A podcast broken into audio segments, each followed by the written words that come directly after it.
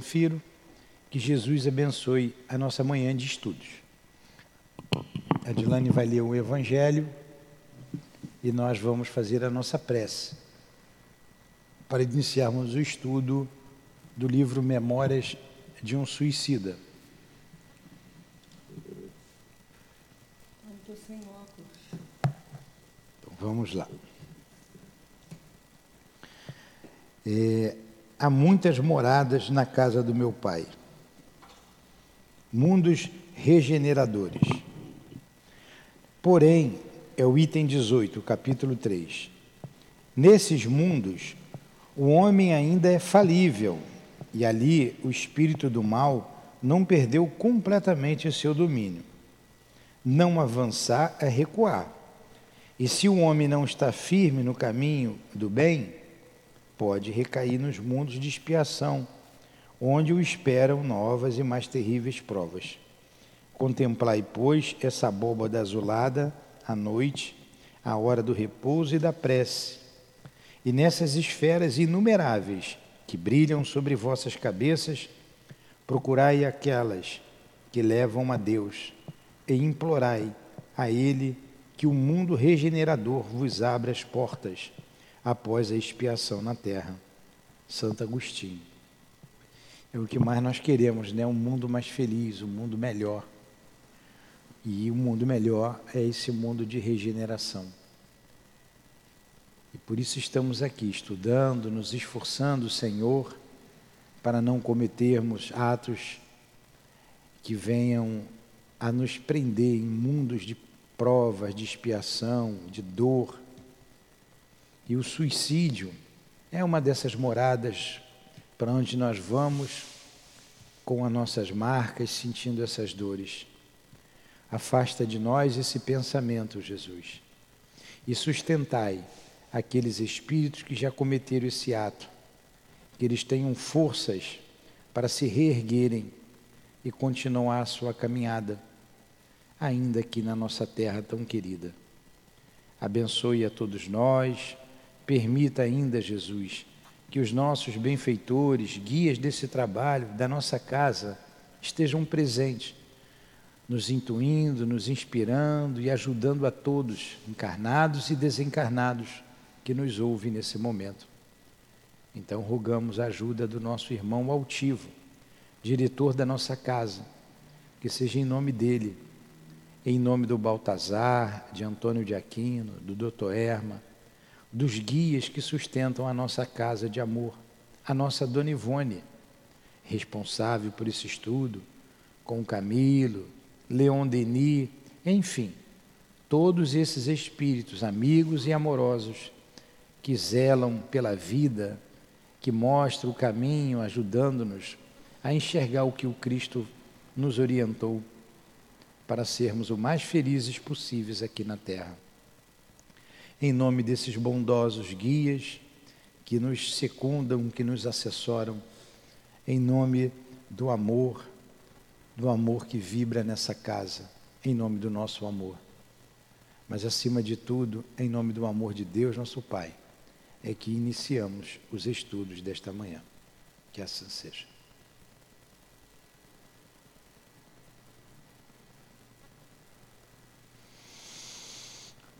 Muito bem. Então vamos para o nosso livro. Nós paramos na página 108, né?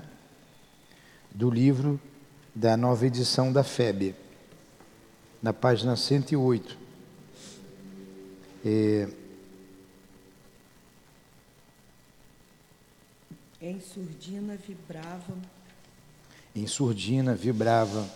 Nós estamos no capítulo 5 é, o reconhecimento. Nós já passamos daquela fase em que o nosso querido Jerônimo tinha retornado da terra, sofrido, não é? Pelas dolorosas experiências que ele vivenciou junto à sua família, vendo a sua família destroçada, a filha vendendo peixes e, e e ainda se prostituindo com a irmã, com a filha, a, o outro filho mais novo preso, enfim. depois dessa dor toda, eles estão dando um outro rumo. E lá na frente, a, a, a história, e lá na frente, voltará o nosso irmão Jerônimo. Eles falarão novamente do nosso irmão Jerônimo. Então vamos lá. Em surdina vibravam ao nosso redor sussurros harmoniosos de preces, mas não saberíamos distinguir se oravam, invocando as excelsas virtudes do médico celeste para nosso refrigério ou se nos advertiam e doutrinavam. Então, nesse momento aqui, eles foram lá para a reunião a qual eles haviam sido chamados. Quando chegou o convite para eles irem à reunião, depois que eles retornaram né, do, do Vale dos Suicidas, eles se refizeram na enfermaria, foram convidados a assistir à reunião. Nessa reunião foi que Jerônimo de Araújo Silveira se rebelou, disse que não ia, não queria ir. E perguntou se ele era obrigado. Disseram que não. E ele queria ver então a família. Aí, a partir daquele momento, as atenções se desviam todo para o nosso Jerônimo. Ele volta à terra, escoltado, e passa por todos aqueles dissabores. Passado todo esse momento, eles estão aqui agora indo para a reunião. Né? É que a minha cabeça, no, na sexta-feira, a gente estuda, estamos em outro capítulo. Aí, às vezes, eu misturo aqui as estações. Por isso que eu espero um pouquinho para me recordar. Aí eles estão lá, essa reunião era uma prece, né? Estavam numa prece. Ó. O que não nos deixavam dúvidas, por se impor a evidência, era que atravessavam o nosso pensamento com os poderes mentais que possuíam. Atravessavam o nosso caráter, examinando nossa personalidade moral, a fim de deliberarem sobre a corrigenda mais acertada. Qual o cirurgião investigando as vísceras do cliente para localizar a enfermidade e combatê-la. Tal certeza infundia-nos múltiplas impressões, a despeito do singular estado em que nos encontrávamos. A vergonha por havermos pretendido burlar as leis superiores da criação, afrontando-as com um ato brutal de que usáramos. O remorso pelo descaso à majestade do Onipotente, a deprimente amargura de havermos dedicado nossas melhores energias aos gozos inferiores da matéria, atendendo de preferência aos imperativos mundanos, sem jamais observarmos as urgentes requisições da alma, deixando de nos conceder momentos para iluminação interior.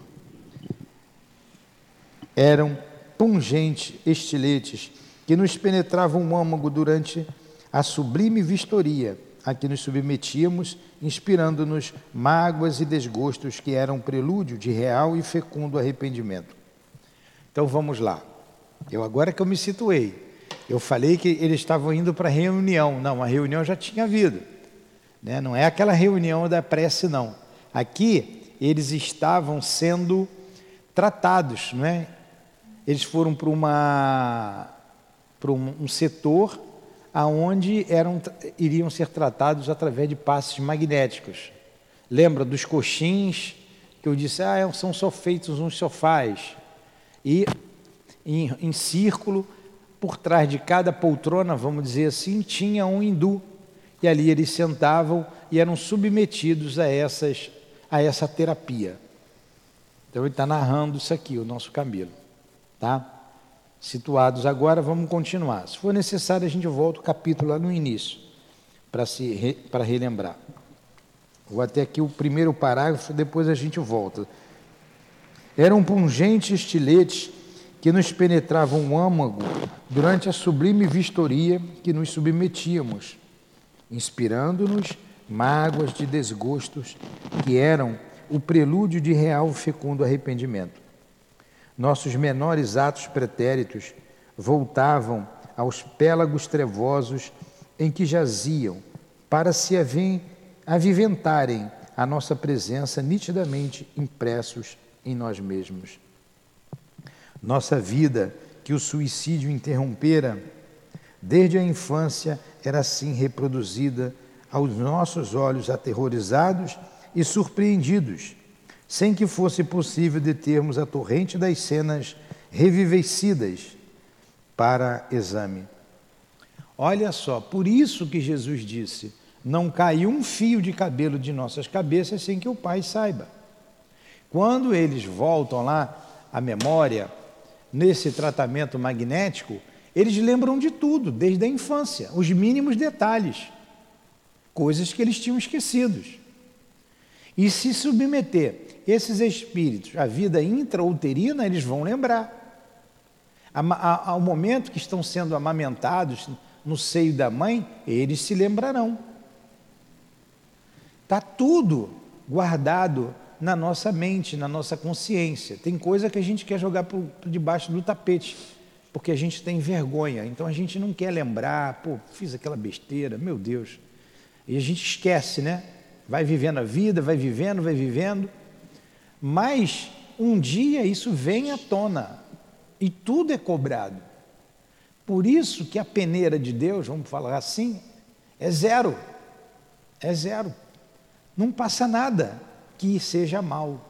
Num pensamento mal colocado, nós vamos responder por isso. E eu pensei mal da, da, da Sandra. Esqueci até que eu pensei mal da Sandra. Vai passar um ano, dez anos, cem anos. Vai vir aqui. Eu vou responder até pelo pensamento ruim que eu emiti para Sandra. A gente nós somos os autores das nossas próprias vidas. É assim que dizem que Deus está em nós. Né? Deus está em nós, é a lei de Deus. E eles aqui estão rememorando tudo para analisar a vida, tomar decisões, dar um rumo novo à vida deles. Nós passaremos por isso, viu, Patrícia? Vai chegar do outro lado, vai, agora você não sabe o que eu estou pensando. Mas quando nós estivermos como espíritos libertos, o pensamento é a nossa comunicação. É a nossa comunicação, é o pensamento, não precisa articular as palavras. E todos nós estamos ligados uns aos outros. Achou aí, Luiz? Aí ele continua. Nossa vida que o suicídio interrompera, está aqui embaixo, Dilani, na 108. Não, eu já achei, estou mostrando outra pessoa. Nossa vida que o suicídio interrompera desde a infância era assim reproduzida aos nossos olhos aterrorizados e surpreendidos, sem que fosse possível determos a torrente das cenas revivecidas para exame. Quiséramos poder fugir a fim de nos furtarmos a vergonha de pôr a descoberto tanta infâmia julgada oculta para sempre, até de nós mesmos, pois com efeito era dramático, excessivamente penoso, desatar volumes tão variados de maldade e torpezas diante de testemunhas tão nobres e respeitáveis. Só que aqueles guias, esses guias, estavam acostumados com isso. Sabe, das torpezas humanas. Estavam acostumados, não estava julgando ninguém. Estava vindo tudo à tona, é a podridão nossa que vem à tona, para a gente poder limpar essa podridão. E eles ficavam envergonhados, porque os guias eram amorosos, eram superiores e estavam vendo aquilo tudo. Olha que vergonha. Vinha à tona um pensamento que você teve contra Dilânia. Aí, daqui a 40 anos, você desencarnado, Daqui a 40 anos deve estar morto, né, Luiz? Não? 50? Quer mais um pouquinho? 95 tá bom, então. Daqui a 50 anos o Luiz vem, aí vai lá passar lá pela uma rever a vida dele, que não é só o suicida. A gente que quer progredir, a gente faz isso, tem que reconhecer as nossas deficiências. Aí o Luiz volta, volta, putz, eu quis matar a Dilane, não matei porque não não tive ocasião. Como é que eu pensei isso da Dilane? Vem à tona. Você está vendo, Luiz? Aí você vai trabalhar isso, fala. Esse é o caso do Jerônimo. Não, aqui não. Esse aqui é o caso deles que estão fazendo o tratamento. O Jerônimo tá já passou.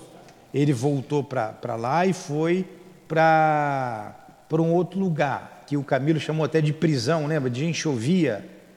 Aí o, o, o, o Roberto de Canaleja diz assim: enxovia é você que está dizendo. Ele foi para o isolamento. O Jerônimo foi para o isolamento. Aí acabou o capítulo do Jerônimo, entramos aqui no tratamento que eles vão fazer. Eles foram para uns coxins, a palavra que ele usa, e a gente fala que isso é um sofá, tipo um sofá, uma poltrona. Atrás de cada um era um, era um semicírculo, tinha um hindu, e ali eles estão sendo submetidos ao tratamento magnético. E o pensamento deles está sendo devassado. E, Você não vai se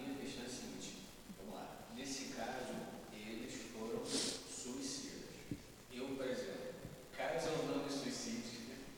é. demônio. Como que funciona é. isso nesse caso para quem não tem essa casa? É, o que, que acontece? A gente está estudando aqui o caso deles lá do tratamento deles, dos suicidas. E que nós fazemos um tratamento aqui semelhante. A gente volta a cabeça deles. A gente volta.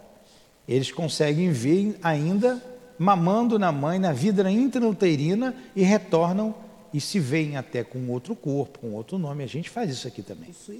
Agora, tem espíritos que nasce, morre, e entra e sai do mesmo jeito. Não tem remorso nenhum, continuando mal. Um dia eles vão responder. Para nós, Newton, é, Luiz, Adilane, nós, espíritos que estamos em luta, estamos querendo melhorar e a gente desencarna. Né? Não somos é, ainda arraigados ao mal, mas também não somos bons, estamos lutando. Temos momentos de bondade, momentos que a gente cai com pensamento, com sentimento, também luta. Aí a gente sabe que tem que voltar. Vai lá, vai trabalhar, vai progredir, vai. Mas a gente vai ter que passar por isso também. Só que a gente já é mais consciente de tudo. Você vê lá em André Luiz, vamos pegando os fatos. Quando o, o, o André Luiz é recebido pelo enfermeiro, é, é, Lisânias, não, como é o nome do enfermeiro? É o, o nome do enfermeiro que levou ele para a casa dele, quando Clarence o trouxe, ele se recuperou. Lísias. Lísias. Lísias. Ele vai para a casa de Lísias, aí tem a mãe de Lísias. Como é o nome da mãe de Lísias? Tem ali o, o pai que já estava reencarnado, que era Antônio. Hã? Laura. Isso, Laura. Laura era a mãe de Lísia e ele fica ali na casa. E o que, que a dona Laura está fazendo? A dona Laura está aguardando, está aguardando a, a, a filha chegar para ficar com a neta, neta que a neta já foi acolhida ali, Isso. e ela vai voltar. O marido já está reencarnado. Tem até um culto lá, né, uma prece que o marido vem. Ele era bebê, mas ele vem. Ele vem num tubo, tem toda lá uma, uma, uma, um mecanismo que ele recupera a sua individualidade como espírito imortal, conversa com eles e depois retorna. E ela diz assim: a gente tem que voltar logo, porque a gente tem umas coisas para resolver. Voltamos à memória até 300 anos. Eles aqui estão voltando aqui nesse momento, eles estão voltando à memória naquela fase de vida que eles se suicidaram. Mas lá na frente, no livro, eles vão voltar a dois mil anos atrás. Você vai ver o que, que o Camilo fez na época do Cristo. O Camilo vai se ver lá, ele vai narrando aqui. É interessantíssimo. Então, no caso da dona Laura e do Antônio, eles voltaram 300 anos. 300, não voltaram 3 mil, voltaram 300. E viram que nesse período. Vidas, né? Não, 300 anos. Está lá no livro, nosso lar. Ah, tá. 300 anos. Ah, deu lá, cara. É, Quatro, cinco vidas, sei lá, vidas. três, duas, depende deles lá. 300 anos. Viram que tinha muita coisa para acertar. Opa! Ops, como fala hoje, né? Ops, não dá para ser feliz, não. A gente está muito bem aqui na nossa casinha, com o nosso filho, vem todo mundo, mas não dá para a gente. Não dá para a gente ficar feliz. Por quê? eles relembraram e a gente automaticamente a gente vai relembrando, mas tem trabalho para isso. Por quê? Porque você quer crescer. Você vai dizer assim: por que, que eu não cresço? Por que, que o, o, o, o, o está ali, eu também estou desencarnado e eu não sou igual a ele, eu não faço o que ele faz? Então vamos ver, Luiz, vamos embora. Ah, tem isso pegando, tem que, tem que dar vida a Dilane, que eu matei a Dilane, e vou ter que voltar lá, tô, tem que responder por isso. Eu tinha até esquecido. Tá, minha vida? Você quer ver? Eu dei o um exemplo lá que ele queria matar ah, você, tá. mas já botei que você morreu. Aqueles dois irmãos, eu vou sempre pegando o André Luiz, que está sempre conosco também aqui nesse estudo, porque ele foi considerado um suicida. Trabalha. O livro é da Dona Ivone, é o Camilo que está contando, mas a gente vai se situando. É, é, eu acho que é em ação e reação, os dois amigos que estão já há mais de 40 anos numa região inferior, trabalhando arduamente, eles eram muito bondosos. Mas eles estão ali há muito tempo e eles falam com, com, com o chefe deles imediato, um espírito que foi lá, e diz para ele: Olha só, pô, a gente já está aqui há tantos anos e a gente não consegue sair daqui. Muitos passaram por aqui, ficaram menos tempo e ascenderam a outros trabalhos e a gente ainda não conseguiu. O que está vendo? Aí o que, que o chefe faz? Vamos, vamos verificar. Ó, eles sentiram necessidade de progresso. Necessidade. Aí, eles, igual você, sentiu necessidade de fazer a faculdade, você não quis parar. Você sentiu. Agora, aquele que quer parar é diferente. É, não vai nem para uma colônia, entra e volta do mesmo jeito aí na Terra. Aí, o que, que aconteceu? Vamos lá. Foram lá com o chefe lá.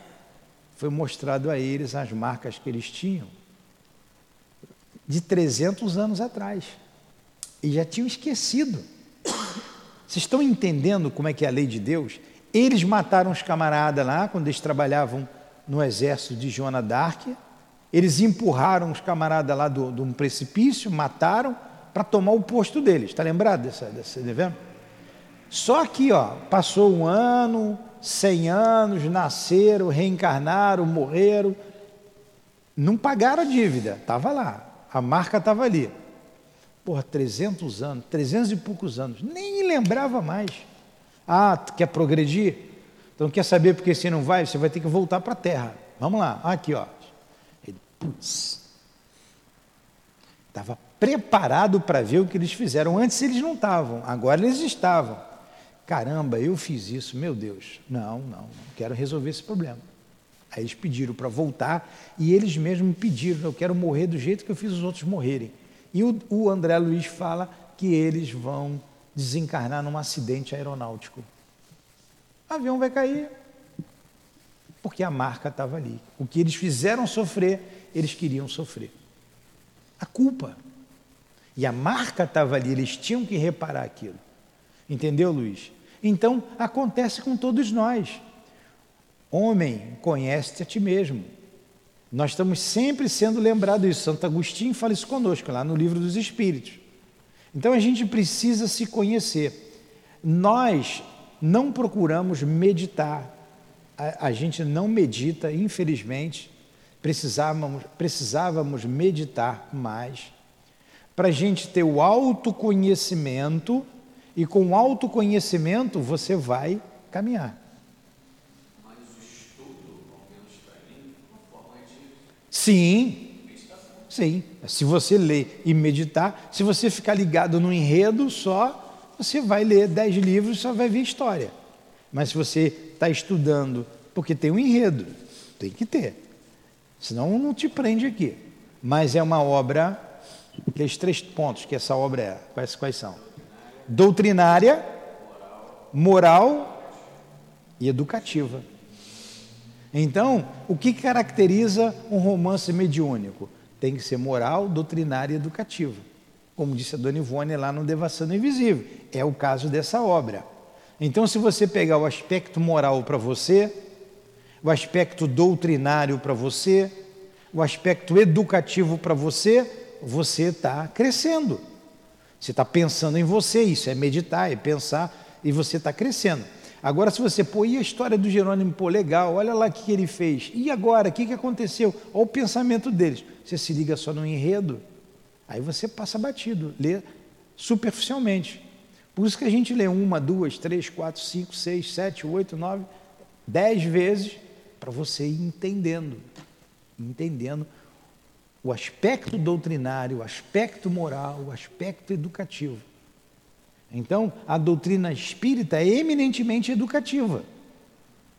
Pena que a gente medita pouco. A gente precisa meditar. O que, isso quer dizer para mim? Já a gente já tem falado. Ó, errei.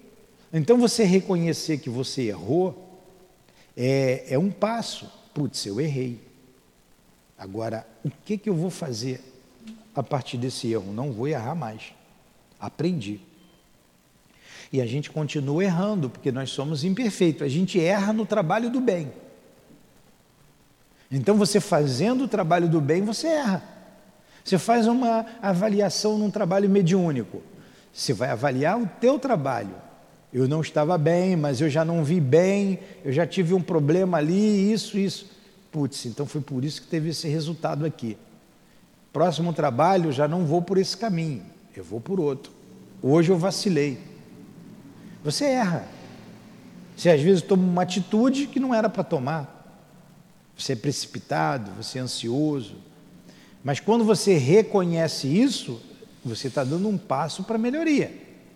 E quantos, mesmo dentro aqui do trabalho, a gente vê, olha, aconteceu isso, isso, isso, e a pessoa se defende. A pessoa não aceita que errou.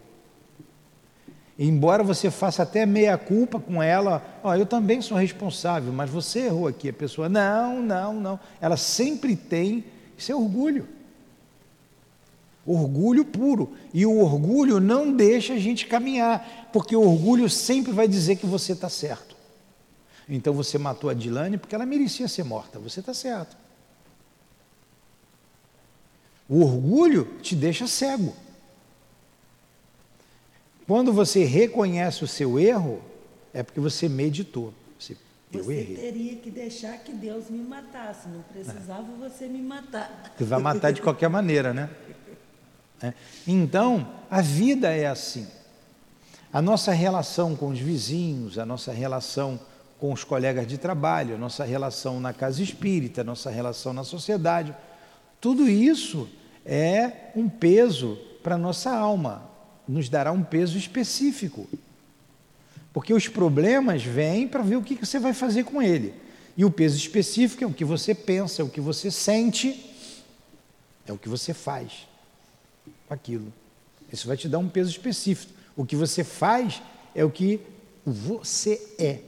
A André Luiz também fala desse peso específico, é o que você é como espírito. Isso vai te dando, ó, você viu ali, a gente estava conversando ali na sexta-feira. Naquele dia eu estava feliz porque eu consegui acertar. Coisas simples, uma coisa que é obrigação nossa fazer, é obrigação você ser honesto, é obrigação sua, não é nada demais, é dever, você ser leal com o outro, é o nosso dever.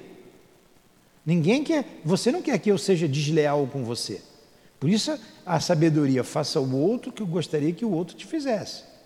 Então você não quer. Então a gente é nosso dever, é nossa obrigação a gente ser leal, agir com o outro. E quando você consegue isso, a gente é tão inferior que a gente vibra. Putz, vence essa. Mas isso é bom, isso não é vaidade. Você, da mesma forma que você bota a mão na consciência quando você errou, você pode ficar feliz quando você acerta. Você pode ficar feliz porque você fez o bem? Pode. Porque isso propicia felicidade a você. Não é você ficar, não, não, não, foi Deus. Claro, foi Deus, foi tudo. Mas eu participei da obra. Isso me causa alegria. É diferente da vaidade. Então, a gente ser útil. Como é, é, é feliz para a gente quando uma mãe daquela pega uma cesta e vai, e vai embora. Para ela é tudo, para a gente é quase nada, mas a gente fica feliz. Em coisas pequenas, materiais, porque essas coisas têm um cunho moral para você. Porque você se desprendeu de você para ajudar a comprar aquilo ali. Então tem um cunho moral. Então você ficar feliz com o bem que você faz, faz parte. E a gente deve ser feliz. Pô, tem que vir para a casa espírita com alegria. Tem que dar o passe com alegria. A gente tem que estar aqui com alegria. Vocês vejam, é um, é um, é um trabalho voluntário. Mas, pô, de novo, hoje, todo domingo, domingo, vou dormir até mais tarde, ir para o centro. Caramba, não vou não. Ah, não, não, não quero saber disso não. Dilane, vou ligar para ela, ela faz no meu lugar. Já estou, não estou não. Vai não dá não. sem fazer. Né? Ah, vai ficar sem fazer. Você vai fazer isso, Dilane? Olha aí, tá vendo como a gente vai conhecendo? Aí a gente vem. Aí eu venho, não, mas eu tenho que ir, vem para cá de má vontade, de má vontade, vai acabar logo com isso. Não é diferente de eu vir para cá com alegria. Poxa, hoje tem um estudo, a gente vai ser útil, as pessoas vão nos ouvir, vão, muita gente vai deixar de se matar por isso, muitos que já se mataram vão se sentir consolados. O estado da alma. Então a gente tem que vir para cá com alegria. Com alegria. E a gente deve se sentir feliz pelo bem que a gente faz. Deve se sentir. Então, Luiz, ainda na tua resposta, para a gente progredir, a gente precisa se conhecer, eu preciso saber quem eu sou. Se eu não souber quem eu sou, para onde que eu vou? Eu só vou para um lugar sabendo quem eu sou. Só sabendo quem eu sou. Se eu não souber quem sou eu, quem sou eu, quem sou eu, quem sou eu, que eu não souber quem sou eu, eu não vou para lugar nenhum. Quem não sabe o que está procurando não vai achar nada. Então, como eu vou vir para a Terra de novo para passear? Ah, vou reencarnar, vou para lá, estou bem aqui, estou bem aqui no mundo espiritual, porque no mundo espiritual você vai ficar com quem pensa igual a você, então você está numa condição mediana, você está bem, vai ali, vê um benfeitor, escuta um benfeitor que é mais elevado do que você. Não, vou voltar, vou voltar, eu estou bem, mas vou voltar na Terra, vou ver que. Não, você tem que vir com um objetivo. Qual o objetivo nosso aqui? Nós estamos aqui com um objetivo. A Patrícia está aqui com um objetivo, a Sandra, você e eu, o Nixon, a Dilane, todos nós não viemos para cá para passear. A gente, qual é o nosso objetivo? A gente pode saber, é fácil de saber. Você analisar a vida, você tem que se olhar, você tem que se, se conhecer. Se não se conhecer, não saber quem é você, Vai agir no automático, Luiz, o tempo todo. Bateu, levou, pisou, pisei também. Vai no automático. Você vai levantar, vai tomar café, vai fazer o que tem que fazer, vai almoçar, vai chegar em casa, vai comer, vai deitar, vai dormir, vai levantar, tomar café, faz o que tem que fazer, almoça, chega em casa, tá, deita, vê televisão, vai dormir, acorda, pá, pá, pá. Quando você vê, passou um ano, dez anos, cinquenta anos, você está velho e fazendo a mesma coisa, o mesmo hábito. Aí morre, o que, que eu fiz? Levantei, tomei café, fiz alguma coisa, comi, dormi, vi televisão, sabe todas as novelas, aba. E aí, foi, caminhou?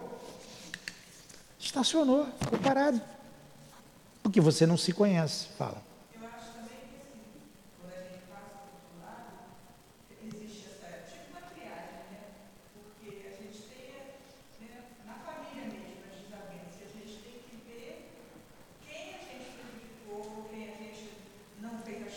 É. É. Sim, claro. Todo mundo tem, na família. A própria família vai te mostrar muito isso. Quem é simpático, quem é antipático, quem você não gosta de jeito nenhum. Um vizinho que você detesta, você não pode ver o vizinho que fica todo igual um, um ouriço. Tem alguma coisa. É. Então vamos lá, respondeu Luiz. Tem que saber, e nós vamos passar por isso também. E agora tem um detalhe, um detalhe importantíssimo para nós que estamos reencarnados aqui. Nós estamos com tudo na mão para corrigir. Dá tempo. Dá tempo. Por que, que eu vou esperar morrer para eu ver o que eu tenho que fazer me arrepender, sofrer para ter que voltar para fazer. Se a reparação só se dá aqui, agora é a hora. Estamos no corpo. Vamos corrigir o nosso pensamento, corrigir o nosso sentimento, corrigir o nosso rumo. A hora é agora. A hora é essa. A hora é essa. Nós estamos no melhor momento da nossa existência. De todas as existências que a gente teve, de mil, dois mil, cinco mil anos, anos atrás, 30 mil anos atrás, essa é a melhor. Essa é a melhor, porque nós somos o resultado de tudo isso e hoje nós estamos aqui com conhecimento,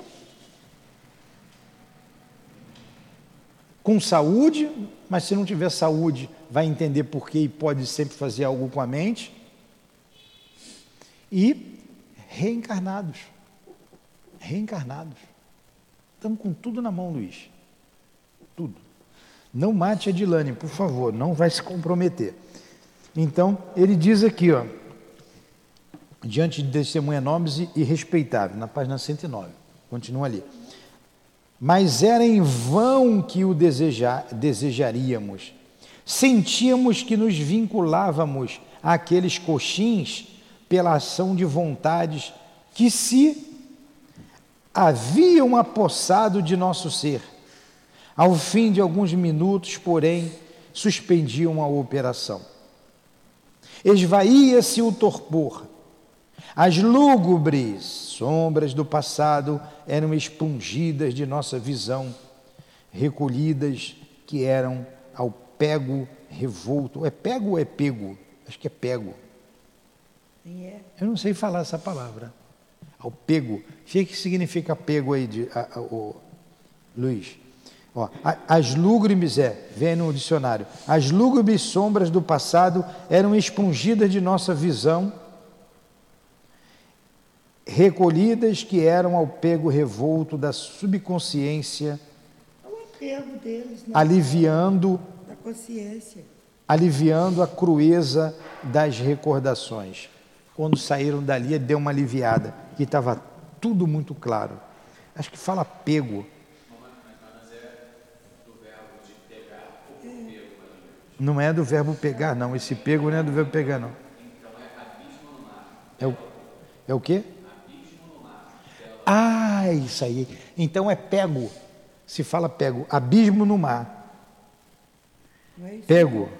Pego. É o que, que ele está falando. Não é pego do verbo pegar. Porque está falando o pego da consciência, o abismo da consciência, que tinha sido expungido, que tinha saído, pra, né, saiu, veio para fora. Então, um abismo no mar, pélago. Então, é pego de pélago. É pego. A palavra, o pronunciamento. Olha como é que a gente aprende, está vendo? O português é difícil, Titi. É difícil. É difícil. Olha só como é que vai dar, entendeu, Adilane? O abismo esse é pego, não é pego do verbo pegar, é pego de abismo. Significa despertar. O pego da consciência se diz, pego. significa despertar. Também, dele. despertar, pego, mas não é pego, é pego. É pego. Vamos lá. Em, olha aqui, vou ler de novo. As lúgubres coisas escuras, lúgubres sombras do passado eram expungidas de nossa visão, recolhidas que eram ao pego revolto da subconsciência, na, na profundeza revolta, revolta da subconsciência, aliviando a crueza, quer dizer, de cruel, das recordações, as recordações cruéis dele. Então, a fronte carregada do operador serenava qual arco-íris e alino um mar de amorosa compaixão derramava-se por suas atitudes e, aproximando-se, espalmava sobre nossas cabeças as mãos níveas, quer dizer, brancas, enquanto os cinco demais assistentes o acompanhavam nos gestos e nas expressões. Compassivos, os fluidos beneficentes que a seguir nos faziam assimilar, terapêutica divina, iriam gradualmente auxiliar-nos a corrigir as impressões de fome e de sede, a postergar a insana sensação de frio intenso que num suicida resulta da gelidez cadavérica que ao perispírito se comunica, a atenuante, a atenuar os apetites e arrastamentos inconfessáveis, tais os vícios sexuais, o álcool, o fumo. É o pego deles da consciência. É o pego deles, é pego, a palavra é pego, né? Tá De pélago, pego de pélago, então é pego. Pego é do verbo pegar. né? Então, ó, vamos lá. Compassivos, fluidos beneficentes, que a seguir nos faziam assimilar.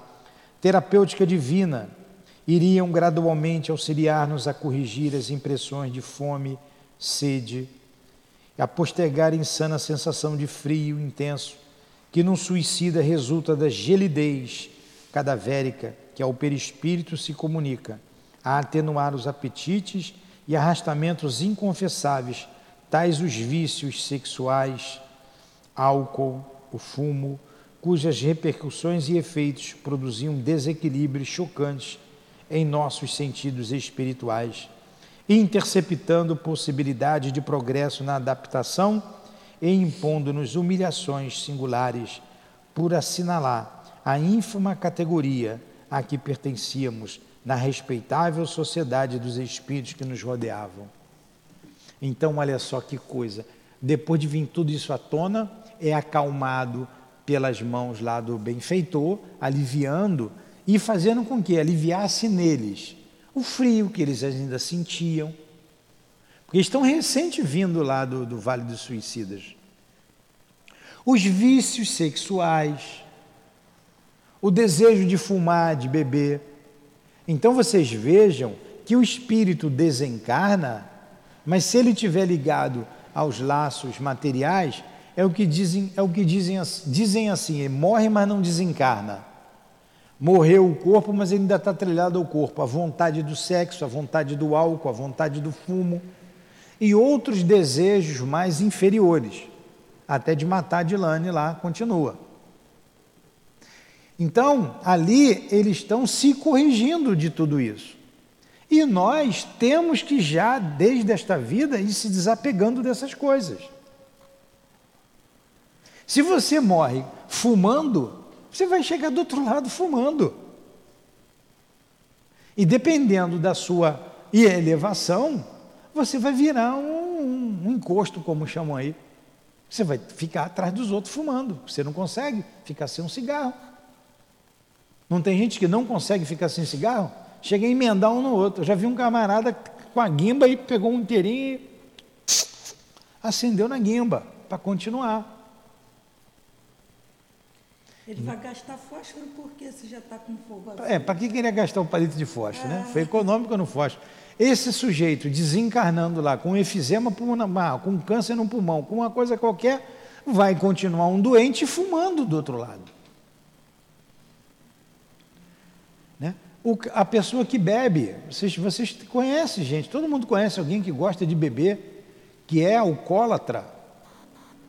Né? Acorda bem às vezes, eu tinha um, um, parente meu, que eu não me lembro dele, mas é, minha mãe falava, me lembro bem dele, porque ele era bem mais velho do que eu. Ele tinha um problema sério com o alcoolismo. Ele levantava de manhã tremendo, ele, ele só parava de tremer, ele tinha que botar, dormia com a garrafa de pinga debaixo da cama. Ele acordava, ele tinha que tomar uma, um gole daquilo para acalmar. Então ele já estava dependente do álcool. Já estava dependente. Perdeu o emprego, perdeu tudo. Era um excelente profissional, um excelente eletricista. Perdeu tudo, largou tudo. Por causa da bebida. Aí, um, se morrer desse jeito, se ele não conseguir se curar, não tem gente assim? Tem ou não tem? Não toma café da manhã. O café da manhã é ir no botequim tomar cachaça. Se ele morrer desse jeito, ele vai continuar com o mesmo desejo de, de beber. Aí o que é que ele vai fazer? Ele vai buscar alguém que beba num boteco qualquer e vai ser encosto do outro, vai ser um obsessor. Tanto quanto ele era vampirizado por outros espíritos. Normal. Então a gente tem que ir se corrigindo desde já para não passar vergonha. Porque lá você pensou, todo mundo vê. Você julgou, olhou para o outro, julgou o outro, você vai ter esse mau hábito. Você vai ter o mau hábito da fofoca, você vai chegar do outro lado e vai fazer fofoca. Quando você olhar para alguém e aquela velha com aquela roupa ali, hum, hum, todo mundo vai ver, até o seu risinho. Aí vão olhar para você, você, o que, que aconteceu? Todo mundo está vendo o que você está pensando. Ó, oh, então, desde já, a gente precisa ir se educando. Precisamos fazer esse esforço para a gente não passar vergonha. E ele colocou aqui o suicida, é só suicida que tem esses hábitos, que além de suicidas ele tinha esses hábitos. Quantos não suicidam e tem isso tudo? Bebe, fuma, é um sexólatra. Não está certo o nome? Sexólatra. Vai passar vergonha. Aí a gente está numa casa espírita. Aqui só tem espírito superior? Não. Vem espírito sofredor, vem espírito comum, vem. Aí a mulher senta aqui com a perna de fora, com um decote imenso. Você acha que os espíritos não vão ficar olhando? Claro que vão. Claro que vão. Você acha que os espíritos não vão ter desejo? Claro que sim. Claro que sim. Porque é do espírito isso. É do espírito. Morreu o corpo, mas está na mente. Porque esses espíritos ainda não estão educados. Vai trabalhar, e o homem é a mesma coisa. O homem é a mesma coisa. A dona Ivone foi trabalhar, doutor Bezerra, tem uma figura mais respeitável do que o doutor Bezerra? É? Tem igual, né? Tem, a gente sabe que tem, mas o doutor Bezerra que nós conhecemos, aquele senhor, etc.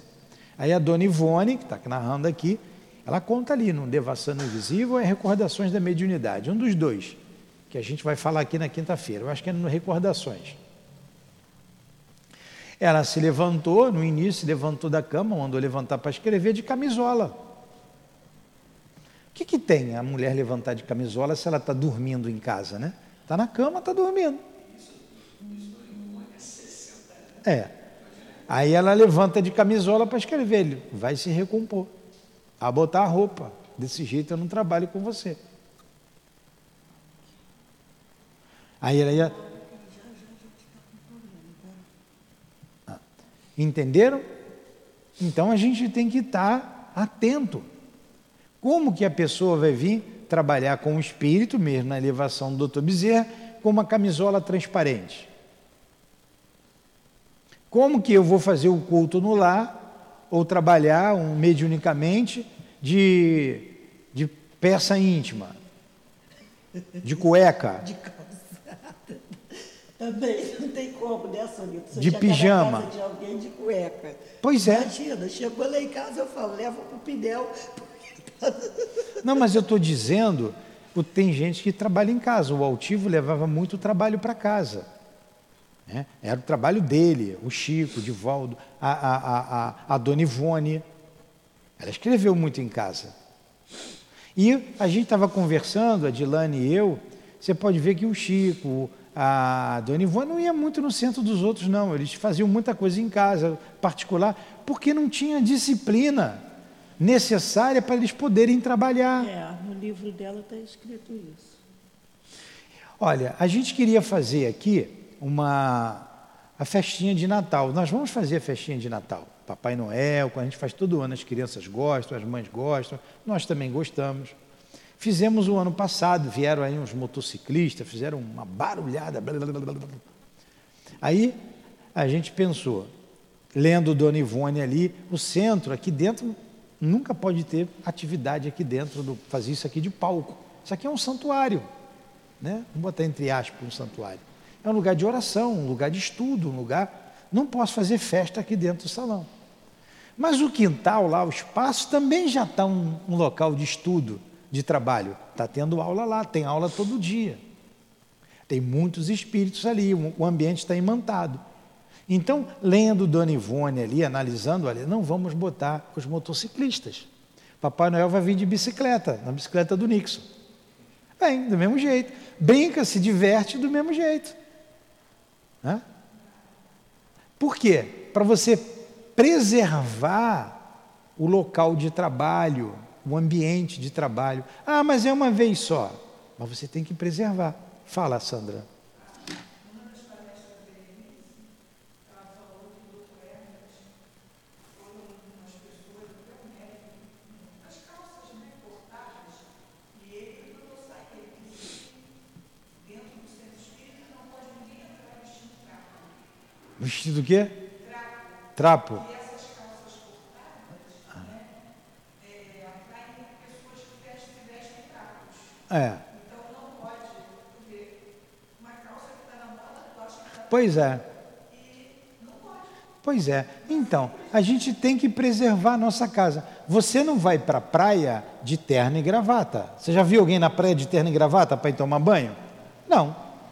Você bota o maiô, o biquíni, ou a, ou a sua sunga, vai tomar banho, short, vai tomar banho. E você também não vai para um casamento de short, de biquíni. Não vai para um casamento. Então, cada lugar você vai se vestir de acordo com aquele lugar. A casa espírita é a mesma coisa. Então, a, a, as mães que vêm aí, que moram nas comunidades, as próprias pessoas que vêm aqui, a gente tem sempre falando. Vocês não pensam lá, Patrícia, que é só com vocês que a gente fala, não. A gente não deixa médium aqui dar passe. E a gente fala, ó, bota a roupa de direito. Falamos. Ah, seu Nilton, como é que eu vou falar? E a esposa do fulano está com aquele. É... Não tem problema nenhum, é só falar. Quer ver como é que é? Fulano, ó, fala com a sua esposa para vir com compostura para o passe. Na próxima vez ela não vai tomar o passe. Acabou. Nunca mais veio. Entendeu? A menina veio tomar o passe. Um short muito curto. Ó, semana que vem você não vai entrar, tá? E o doutor Hermas já está ali no ouvido. Quando é ele, então, não deixa entrar. Não é para entrar. Um dia eu fingi que não escutei e botei todo mundo para dentro, porque eu fiquei com pena. É, que a mulher estava com um barrigão danado e tal. Mas ela não vai na igreja daquele jeito. Aí a gente falou, ó, semana que vem não entra, não vai entrar nem aqui na sala, tá ok? Já tomei maior bronca por sua causa. A gente tem que preservar. A gente vê que hoje ali as mães já vêm com roupa simples, mas não vêm, já vêm com maior compostura, não vêm com a perna de fora, com o peito de fora, né? já vem melhor. Ah, mas o que tem isso? A maldade está na cabeça do outro. Não, a maldade está na cabeça de todo mundo, aqui todo mundo é imperfeito, inclusive os espíritos que vêm falam. Depois você me fala sobre isso. E para a gente continuar aqui, porque ele está falando das paixões deles aqui, né? Certa vez, o altivo, já contei isso aqui, a Patrícia não ouviu, e quem ouviu vai ouvir de novo. É, ele viu lá no centro espírita, sentado, disse que tinha uma ala assim, lá, estava estudando sempre lá no, no salão, no salão, numa sala lá, um grupo de espíritos sentado com uniforme. Toda semana aquele grupo estava ali sentado, com uniforme, uma calça caque, uniforme diferente. O altivo, quem são esses espíritos que estão aqui? E perguntou para o doutor Erma: Doutor Erma, quem são esses espíritos que estão aí com esse uniforme? Aí o doutor Erma falou assim: É lá da Alemanha, eu trouxe eles para cá. Eles eram soldados, tudo soldado da Alemanha, lá da guerra. Eu trouxe eles para cá para eles escutarem aqui, ó, estudarem aqui com a gente. Estava lá. Aí, um determinado tempo passou, ele estava sempre vendo os espíritos ali e dava aula dele normalmente. Os espíritos sumiram. De repente, os espíritos sumiram. Aí, ele perguntou para o doutor Herman, ué, cadê aqueles espíritos, doutor Herman, que o senhor trouxe para cá? Eu falei, mandei tudo de volta para lá, mandei tudo embora. Por que, doutor Herman? Não queriam nada, ficava olhando para as pernas das moças, mexendo, tudo aí de, de, de, de deboche, mandei todo mundo embora. Foi todo mundo embora para lá. Então, é, por quê? Está nele, está no sentimento dele, é espírito.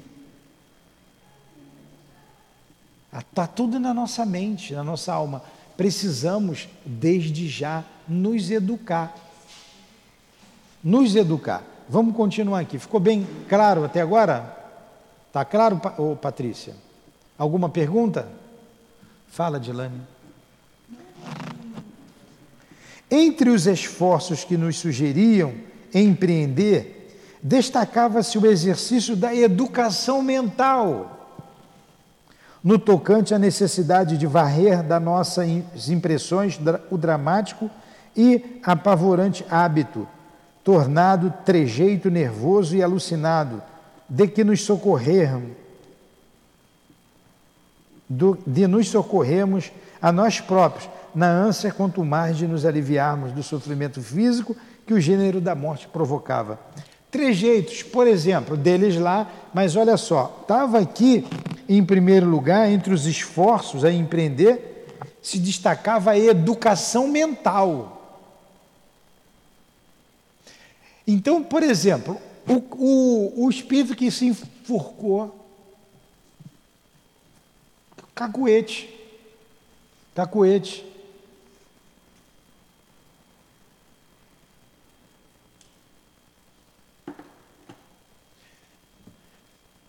Dá com cacuete. Então eles tinham que corrigir aquilo para não ficar com aqueles cacuetes.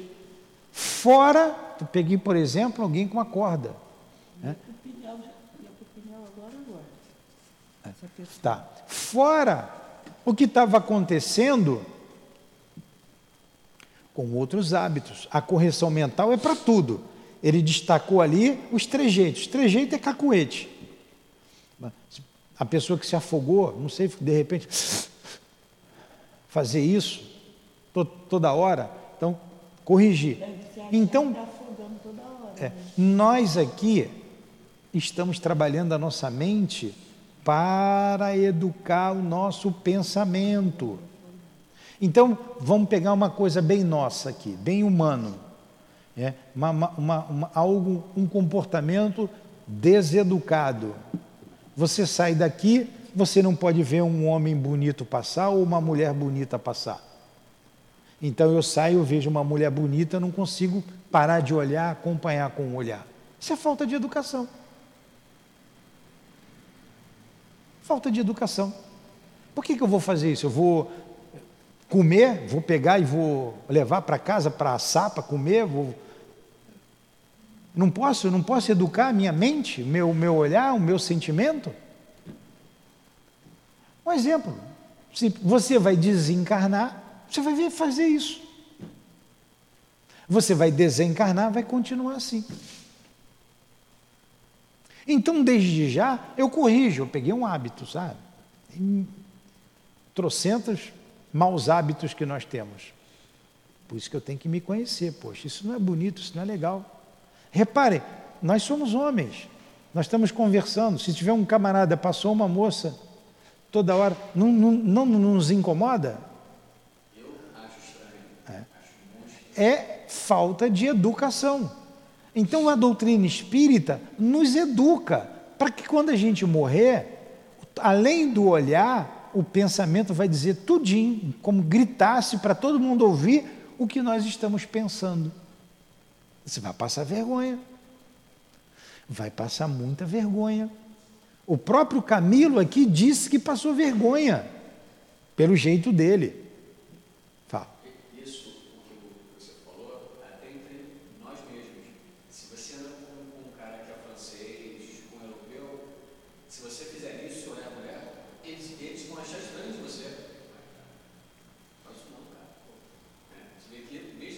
É. Na Terra, outros povos têm essa percepção de que é defeito, falta de educação.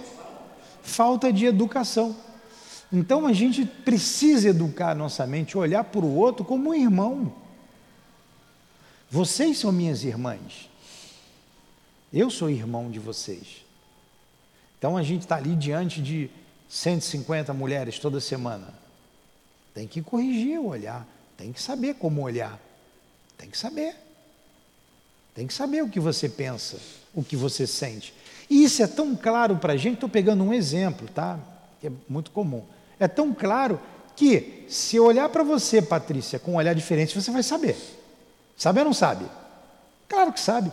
sabe é só eu olhar. Sabe, né? Dependendo de como eu olhar, você e o Newton. Capito logo, viu o que ela falou? Capito logo. É isso aí. Capito logo. Capito logo. Tá legal. É isso aí. Se a gente já identifica, imagine no mundo espiritual. Imagine no mundo espiritual. Bem-aventurados que têm puro coração, porque verão a Deus. É a pureza de coração. Pois é. é os olhos falam mais do que a boca, muitas vezes. muitas vezes. Os olhos são o espelho, é o espelho da alma. É o espelho da alma. É, são os olhos. Então a gente tem que ter cuidado como a gente olha para as coisas. Olho grande. Às vezes, se tem um grupo, você vai comer alguma coisa, você vê quem está com olho grande. E muitas vezes eu me afasto até, quando vejo a pessoa, vai, come, depois, depois eu como, pega à vontade. Até te incomoda. Tem um, um doce ali, aí estamos nós quatro. Eu saio até de perto, porque ali, ó, come tudo mesmo. Aí o olho grande. Então, é, o olhar diz tudo. O olhar diz tudo. E depend, dependendo da, da, da situação, é, é, o olho grande te incomoda. O olho comprido do outro te incomoda, é ou não é? Dependendo da situação, te incomoda. Então a gente precisa corrigir, mas a gente só se corrige se a gente vai assim, poxa, eu tenho um olho grande, eu tenho uma ambição, eu tenho esse defeito. Eu preciso reconhecer que eu estou doente. Aí eu vou melhorar. Enquanto eu não reconhecer isso, enquanto eu não ver isso em mim, eu não progrido. Vou passar vergonha. Como eu estou com você ali, às vezes eu nem ligo mais, já tão acostumado, vou desencarnar, vou passar muita vergonha. Então a doutrina espírita é eminentemente educadora. Por isso estamos sempre falando, falando, falando, vamos para o bem, para o bem de todos nós. Vamos continuar aqui. Tá boa aula hoje, né? Tá quente. Por quê? Está falando de preceitos, estamos estudando preceitos morais, trazendo do livro para nós. Para nós. Que nós precisamos corrigir. Como é que é? Capítulo logo? Entre os esforços, vou ler de novo, ó, entre os esforços que nos sugeriam empreender, destacava-se o exercício da educação mental, no tocante à necessidade de varrer das nossas impressões o dramático e apavorante hábito, tornado trejeito nervoso e alucinado, de nos socorrermos a nós próprios, na ânsia quanto mais de nos aliviarmos do sofrimento físico que o gênero de morte provocara. Então são os cacuetes deles, os trejeitos. Como ficou explicado, havia aqueles que se preocupavam em estancar hemorragias, havia os enforcados a se debaterem de quando em quando, porfiando no esforço ilusório de se desfazerem dos farrapos de cordas ou de trapos que lhes pendiam do pescoço. Os afogados bracejando contra as correntes que os haviam arrastado para o fundo, os retalhados, hediondos, quais fantasmas fabulosos, a se curvarem em intermitências macabras, na ilusão de recolherem os fragmentos dispersos, ensanguentados, do corpo carnal que lá ficara algures estraçalhados sobre as rodas do veículo, à frente do qual se arrojaram em audaciosa aventura supondo furtarem, furtarem-se ao sagrado compromisso da existência. Aí, os cacuetes. Imagina está andando ali o grupinho, de repente ele se abaixa e faz assim. Porque a visão dele, a mente dele está naquilo lá. Se ele não se corrigir, ele vai reencarnar. Você não vê muito doido aí, cheio de mania? É isso não conseguiu se corrigir no mundo espiritual, reencarnou, continua com as mesmas manias. Aqui hoje que eu moro, tem umas irmãs inteligentes. Aí busca o mesmo Ah. Da vida passada? Pode ser.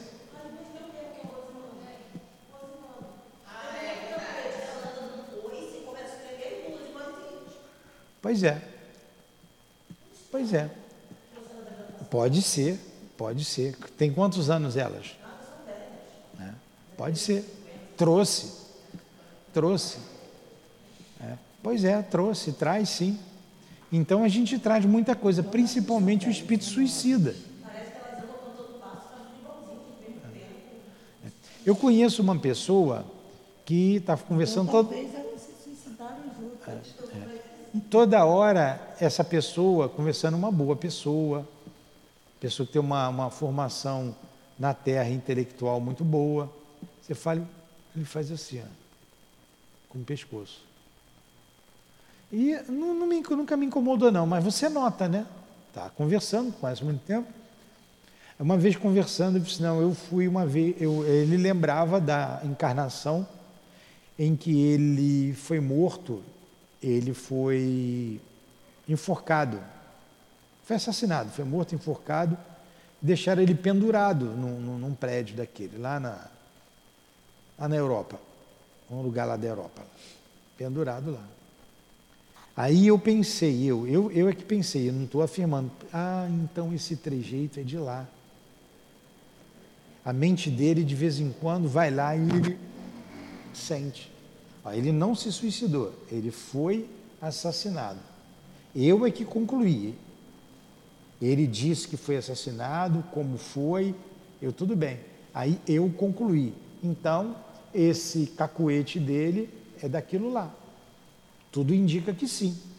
Né? Eu não posso afirmar porque eu não vi, não, eu, eu é que concluí. Então a gente traz sim coisas de outras vidas que se exteriorizam nessa. Por isso a gente tem que ir se educando, se educando, porque tem coisas que marcam a gente, marca muito. Ontem estava tendo a palestra aqui do rapaz que, sobre simpatias e antipatia, muito boa a palestra dele. E eu estava pensando na minha vida. Se, ah, então aquilo ali, na minha vida, na minha vida e da Lurdinha, na nossa convivência. Então aquilo foi por isso, isso, foi por isso. Só pode ter sido isso. Eu fui tirando as minhas conclusões. Isso é você meditar. E fui compreendendo, eu compreendi algumas coisas da minha vida. Um senhor que estava falando aqui, simples, tudo que ele estava falando a gente já sabe, porque a gente está falando toda hora também, mas só que ele está falando e eu estou tendo aprendizado. Porque ele está me proporcionando, me propiciando meditar. Estou analisando o que ele está dizendo e estou meditando. Ah, então, ó, fui lá. Tá, a gente aprende toda hora. A gente aprende com a criança. Se a gente estiver desarmado para tudo, a gente aprende. E não esqueça dessa passagem de Jesus: Bem-aventurados que têm puro coração, porque verão a Deus. Vamos tratar de ter puro o nosso coração, buscar a pureza do coração, a pureza da alma, para a gente não passar vergonha e a gente não sofrer, não sofrer nem aqui nessa vida nem outra. A gente sofre. Com tudo isso a gente sofre. Vamos lá, para a gente parar aqui já já. Tais gestos, repetimos, a força de se reproduzirem desde o instante em que se efetivar o suicídio e quando o instinto de conservação imprimiu na mente o impulso primitivo para a tentativa de salvamento, havia degenerado em vício nervoso mental, sucedendo-se por meio das vibrações naturais ao princípio vital, repercutidas na mente e transmitidas à organização físico e espiritual repercutidas na mente e transmitidas à organização físico-espiritual, ou perispírito. A gente vê aqui, eu falei do, do, do espírito, porque eles chegam aqui na mesa, a mesa mediúnica, a mesa mediúnica, os que se enforcam, tirando, tira a corda, tira. Ele não está mais com corda no pescoço. Ele não está.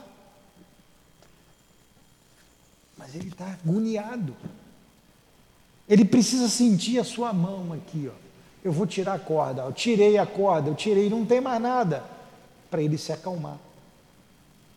Ele já desencarnou não sei quantas décadas, há 10, 20, 30, 40, 50, 60 anos, está com cacoete, está com a dor. E a gente tem que tirar. Eu estou com a faca aqui, está no meu peito. A faca não está no peito dele. Então você induz, ó, vou tirar. Você passa a mão, ó, tirei o punhal. É esses trejeitos que eles tinham que corrigir lá. Muitos não conseguem corrigir com esse trabalho, têm vindo para cá, para que com o, o choque com o fluido animalizado que nós temos, o encarnado tem, eles melhorarem e voltarem para o hospital melhor. Vocês estão vendo a complexidade do trabalho e como a gente dá trabalho? A gente dá muito trabalho para os espíritos. Então vamos lá, vamos continuar. Estamos terminando já. Urgia que a caridade, sempre pronta a espalmar asas protetoras sobre os que padecem, corrigindo, amenizando, dulcificando males e sofrimentos, impusesse sua benevolência à anomalia de tantos desgraçados perdidos nos pantanais de tredas alucinações. Não sei também o que é treda, não. Para isso, enquanto punham, apunham as mãos sobre nossas cabeças, envolvendo-as em ondas magnéticas apropriadas à cadridosa finalidade, os irmãos operadores murmuravam, ao passo que sugestões magnânimas reboavam pelos labirintos do nosso eu, com repercussões precisas e fortes, quais clarinadas despertando-nos para uma alvorada de esperança. Aí vai vir aqui um recado para nós. Então, eles estavam sendo ajudados por esses espíritos a dirimir esses maus hábitos, esses cacoetes. E a último parágrafo aqui, de quatro linhas, ele diz assim para a gente. Diz para eles, né, ainda, né? Lembrai-vos de que já não sois homens. Olha que, que lembrete. Lembrarem, vocês já não são homens. Vocês já não estão mais na terra no corpo físico. Vocês estão vendo como o espírito continua se sentindo homem? Então, quem ama, continua amando. Eu amo a minha esposa. Ela continua me amando, mesmo desencarnada. Sofreria se eu, por exemplo, me envolvesse com uma porção de mulheres aí, fosse uma pessoa promíscua. Vou pegar uma coisa bem extrema. Claro que ela sofreria. Sofreria. Está perto. Ainda está muito recente? Claro. Sofre quando vê o filho sofrer? Sofre. Chora. Os espíritos sentem saudade. Os espíritos sentem tudo que nós sentimos. Eles não estão mais no corpo, mas sentem, porque o sentimento é da alma. O sentimento é da alma. Uma vez atendemos aqui uma pessoa e ela perguntou pelo o marido dela, desencarnado, foi dito a ela, poderia ser dito, e quando ela foi embora, aí o médium, o espírito estava com medo e disse assim, olha só, ele está bem junto dela, saí, estão bem juntinho, onde ela vai, ele vai junto. Está bem junto. Não foi falado isso para ela, para não tolher o livre-arbítrio dela. Mas o espírito estava junto. Gostava dela, ama, a ama, protege. Está junto. Ninguém está sozinho. Para vocês entenderem. Então eles estão falando aqui para aqueles espíritos: vocês não são mais homens. Ao afastar-vos daqui, não deveis pensar a não ser na vossa qualidade de alma imortal a quem não mais devem afetar os distúrbios do envoltório físico carnal. Sois espíritos, e será como espíritos que devereis progredir a marcha progressiva nos planos espirituais. Aí. Olha o trabalho que está sendo feito lá com eles. Vocês estão vendo como é que é trabalhoso? O trabalho que a gente tem aqui, que vocês veem ali na evangelização, aqui na reunião pública, vocês estão ouvindo encarnados, Tem vários desencarnados aqui também estudando e ouvindo. E o objetivo é um só: é a, a alma. Educar a alma, educar o espírito. Nós somos almas ou espírito, tanto faz. No corpo é alma. Nós somos espíritos imortais e precisamos educar a nossa alma. Porque todos tivemos o mesmo princípio e todos temos o mesmo fim, que é a perfeição. E nós que estamos encarnados, estamos aqui com o objetivo de progredir. O objetivo da vida é o progresso. Question? Alguma pergunta?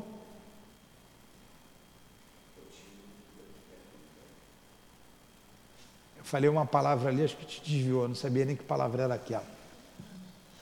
A gente vai encerrar então com a nossa prece. Às nove e meia voltaremos com o estudo, são nove e quinze.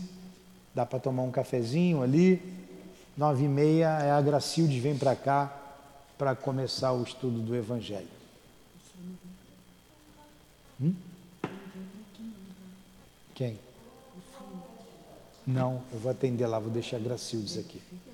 Gracilde fica com o Luiz aqui ou com a, ou com a Sandra. Vamos fazer a nossa prece então? Nenhuma pergunta? Quer fazer a prece, Adilane? Não, pode fazer. Então que Jesus abençoe a nossa a nossa assembleia. Rogamos a Jesus por todos nós, encarnados e desencarnados, os que nos ouvem à distância a tua misericórdia, Jesus, atendendo os corações sofridos, o teu amor preenchendo as almas, o vazio das almas, o vazio dos espíritos. Assim, Senhor, com a tua ajuda, vamos vencer. Vamos caminhando, vencendo um dia de cada vez educando os nossos espíritos imortais. Ajuda-nos, lenifica as nossas dores, derrama sobre nós o teu bálsamo, o bálsamo da esperança, do alívio, bálsamo curativo das chagas das almas. Tende piedade, Jesus, desses irmãos, dessas irmãs que através do suicídio retornaram à pátria espiritual. Ajude-os, anima-os, fortifica-os para que vençam, que eles tenham a certeza que vencerão, pois Deus nos criou a todos para a vitória. Que as forças poderosas do teu amor vibrem nesses corações. Que as forças poderosas do teu amor alcance toda a nossa terra, evitando suicídios, levando esperança àqueles que choram e que pensam no engano da morte. Que essas vibrações de luz e de amor que derramas sobre nós, Senhor, chegue aos lares que nos ouvem, chegue à nossa querida colônia Maria de Nazaré. Que Maria, mãe de Jesus, com seu amor imenso,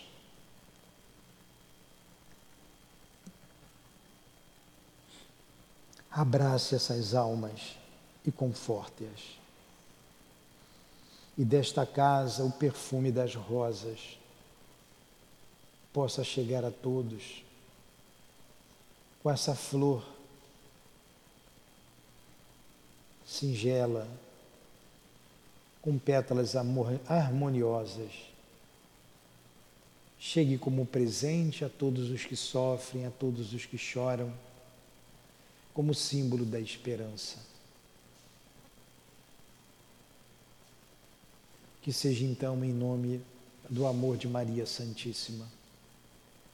Que seja em nome do amor desses guias bondosos que se fazem presentes da Dona Ivone, do Dr. Bezerra, do Charles, do Camilo, do doutor Erma, do Baltazar, de Antônio de Aquino, do nosso altivo, da minha querida e amada esposa, da Elvira, da Cidinha, da Neuza, enfim, nomes que representam todos os demais, espíritos do bem, aliviem essas dores que campeiam a nossa terra. Em nome desses espíritos queridos, em nome do amor, em nome do nosso amor, em nome do amor de Maria, do amor de Leon Denis, de Allan Kardec, de Maria Santíssima, em nome do amor de Jesus Cristo, de Deus nosso Pai, acima de tudo, é que damos por encerrados nossos estudos da manhã de hoje. Que assim seja.